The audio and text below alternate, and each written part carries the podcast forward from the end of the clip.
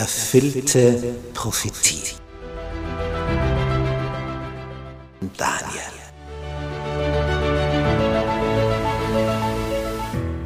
Wir studieren das Thema erfüllte Prophetie anhand des Propheten Daniel. Ein hochinteressanter Prophet, der vor 2600 Jahren gelebt hat, den Großteil seines Lebens in Babylonien im heutigen Irak verbracht hat, dort als Ausländer aufgestiegen ist in höchste staatliche Positionen und dem Herrscher eine Kenntnis über den wahren Gott, den Schöpfer des Himmels und der Erde vermittelt hat.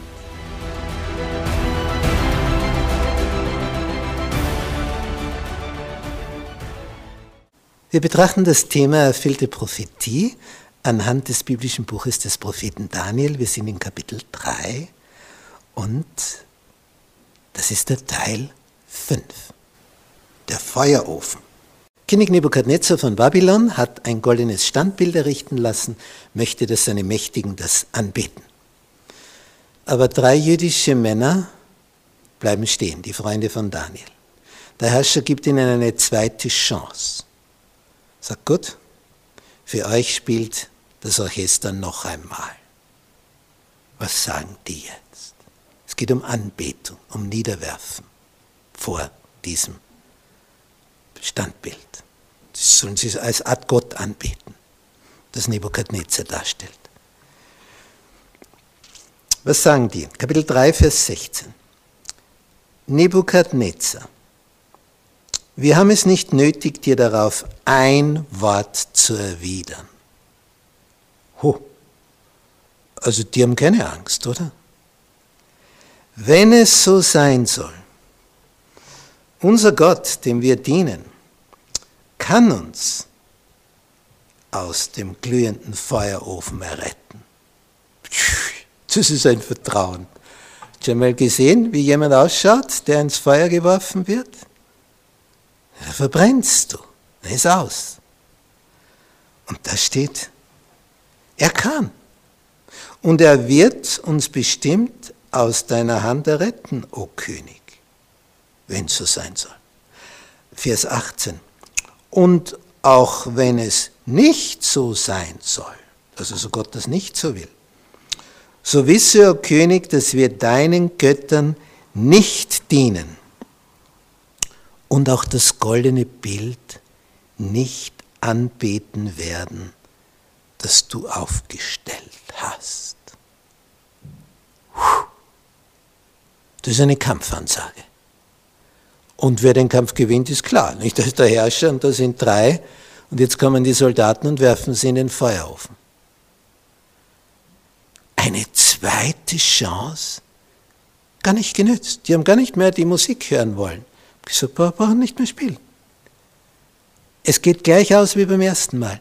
Wir werfen uns nicht nieder vor einem Götzen, sondern nur vor Gott, dem Gott des Himmels und der Erde. Wir tun's nicht. Wir wollen nicht. Das sagst du dem mächtigsten Monarchen jener Zeit. Sie wollen nicht. Vers 19.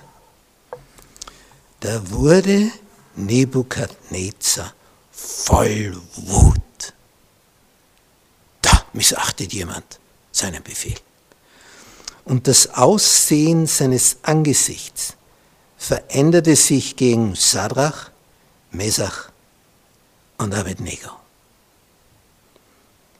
Dann redete er und gab den Befehl, man solle den Ofen siebenmal heißer machen, als man es sonst zu tun pflegte.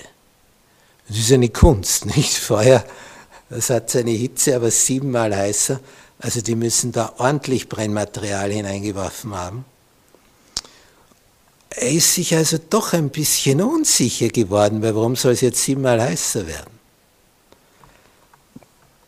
Und er vertraut nicht irgendjemand von seinen Soldaten, und den stärksten Männern in seinem Heer befahl er Sadrach, Mesach und Abednego zu binden, die werden also gefesselt, und sie in den glühenden Feuerofen zu werfen. Das ist also chancenlos. Du bist gefesselt und wirst hineingeworfen. Das ist das Tod. Da musst du nicht viel an Vorahnung aufbringen. Da wurden diese Männer gebunden und in ihren Mänteln und Beinkleidern samt ihren Turbanen und ihren Gewändern in den glühenden Feuerofen geworfen.